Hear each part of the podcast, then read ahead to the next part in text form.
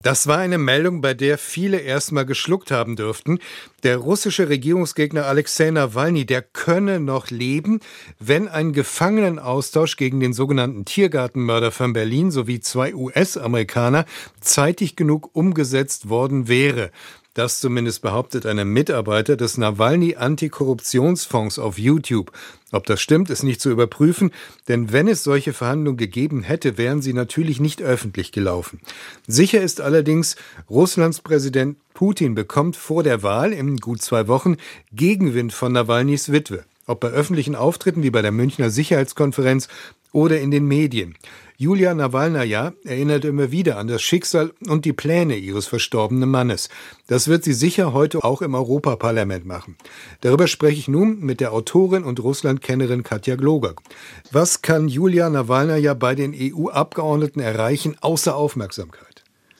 Aufmerksamkeit ist wichtig, bleibt wichtig, natürlich vor allen Dingen auch, wenn es um die Opposition in Russland geht, die im Land selbst ja so gut wie gar nicht mehr existiert. Zumindest kann sie sich öffentlich so gut wie gar nicht mehr äußern. Opposition ist auch wichtig im Ausland. Viele sind ja im Exil und werden so steht es zu befürchten, auch noch viele Jahre dort bleiben und als Führungsfigur einer russischen Opposition, so stellt sich Julia Nawalnaja im Moment dar. Und dieser Auftritt heute vor dem EU-Parlament in Straßburg hat sicher für sie, für Julia Nawalnaja auch nochmal eine besondere Bedeutung, denn vor etwas mehr als zwei Jahren, als Alexei Nawalny sich von dem Giftanschlag gegen gegen ihn in Berlin erholte. Den hatte er ja nur knapp überlebt. Vor etwas mehr als zwei Jahren stand seine Tochter Daria Nawalnaja auf dieser Bühne vor und sprach zu den Abgeordneten der Europäischen Union, als sie den Sacharow-Preis für Freiheit und Menschenrechte im Namen ihres Vaters entgegennahm. Eine damals 20-jährige Studentin, die damals schon ganz klar sagte, Flirten mit Diktatoren, das funktioniert nicht und es wird böse enden. Frau Gloger, Sie haben gesagt, Julia Nawalny stellt sich als Führungsfigur der Opposition dar. Das heißt, Sie haben Zweifel, ob sie das auch wirklich ist?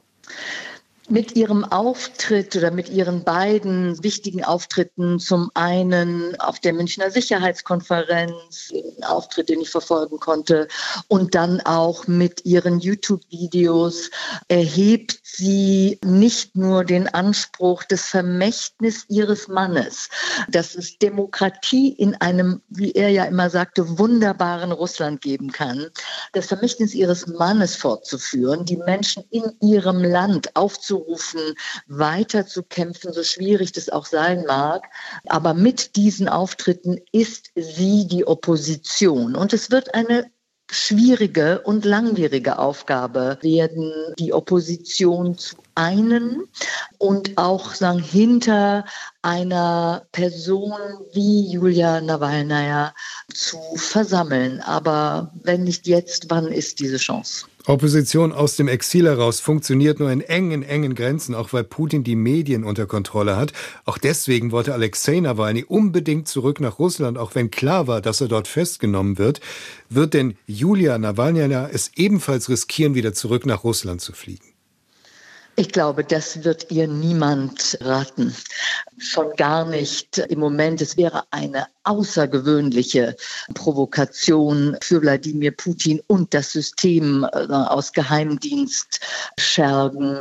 Es würde auch vergleichsweise wenig Sinn machen. Die Opposition in Russland war ja in den vergangenen Jahren schon immer kleiner geworden. Die Nischen, in denen man sich äußern konnte, kleine, unabhängige Zeitungen wie die berühmte Novaya Gazeta, kleinere Gruppierungen und auch Nawalny, so politische Bewegungen, deren Spielräume wurden immer, immer kleiner und jetzt existieren sie eigentlich gar nicht mehr.